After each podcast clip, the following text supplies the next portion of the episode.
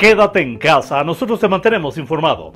Gracias por acompañarnos este resumen de lo más importante que encontrarás en las ediciones impresa y digital de El Sol del Centro de este martes 12 de mayo del 2020. En la información. Alrededor de 5.300 despensas son entregadas entre este lunes y martes a través de la agrupación Cáritas Diocesana a igual número de personas de escasos recursos que de una u otra manera se han visto afectadas por el recrudecimiento de las condiciones económicas derivadas de las medidas de distanciamiento social provocadas por la pandemia de coronavirus COVID-19. Contrario a lo ocurrido hace dos semanas, cuando hubo cierto desorden provocado por la urgencia de los asistentes, en esta ocasión todo transcurrió de manera ordenada, si bien hubo algunas personas que ante la alta demanda por esta ayuda debieron pernoctar en los tres sitios de entrega. El presidente de Cáritas Diocesana de Aguascalientes, padre Carlos Alberto García Zavala, mejor conocido como el padre Gandhi, expresa que hasta el momento ha sido suficiente el apoyo otorgado por la ciudadanía y diferentes instancias. Sin embargo, ya no tienen artículos de primera necesidad para la próxima entrega programada para dentro de dos semanas. Tres empresas que prestan servicios funerarios en la capital del estado fueron sancionadas este lunes por la oficina regional de la Profeco con sede en Aguascalientes. Uno de estos establecimientos situado sobre la avenida General Barragán, en plena zona centro de la ciudad, tuvo que ser clausurado por la dependencia debido a que no ofrecía contrato de adhesión a sus clientes. Tras la medida, los propietarios de la misma se encuentran obligados a respetar la prestación del servicio en caso que así se requiera por parte de familiares que hayan adquirido el mismo con anterioridad en cuyo caso no podrá negárseles. Por el contrario, tienen prohibido realizar nuevos contratos o venta de servicios en tanto no regularicen su situación y así lo comprueben a satisfacción de la utilidad de Profeco. Las otras dos funerarias fueron sancionadas económicamente.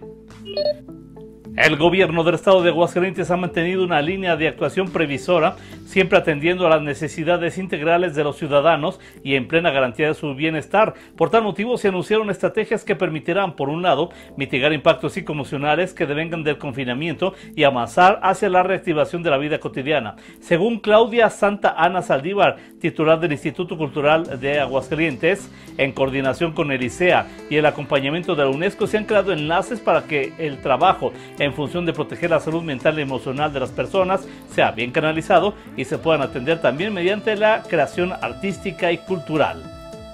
La alcaldesa Tere Jiménez continúa haciendo entrega de productos de primera necesidad a la población para que puedan sostenerse mientras pasa la emergencia sanitaria por COVID-19.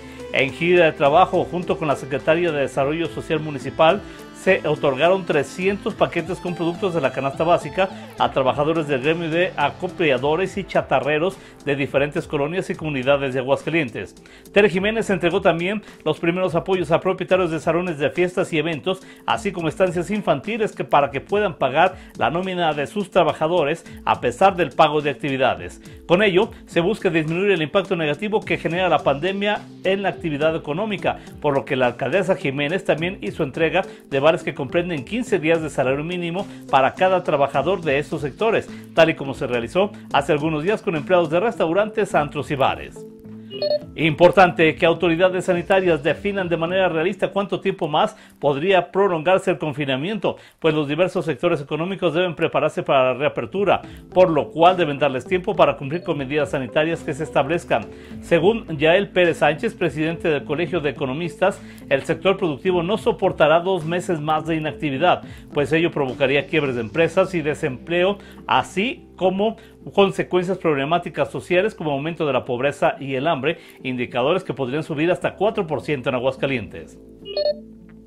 A pesar de que con la pandemia de COVID-19 se ha disparado la demanda de algunos productos clínicos, la venta en las farmacias independientes ha caído 50% a raíz de contingencia sanitaria. Alfonso Contreras Campos, representante de la Unión de Farmacias de Aguascalientes, dijo que al comerciar productos de primera necesidad, las droguerías se mantienen abiertas acatando las medidas sanitarias recomendadas. Sin embargo, las ventas sí han bajado de manera considerable.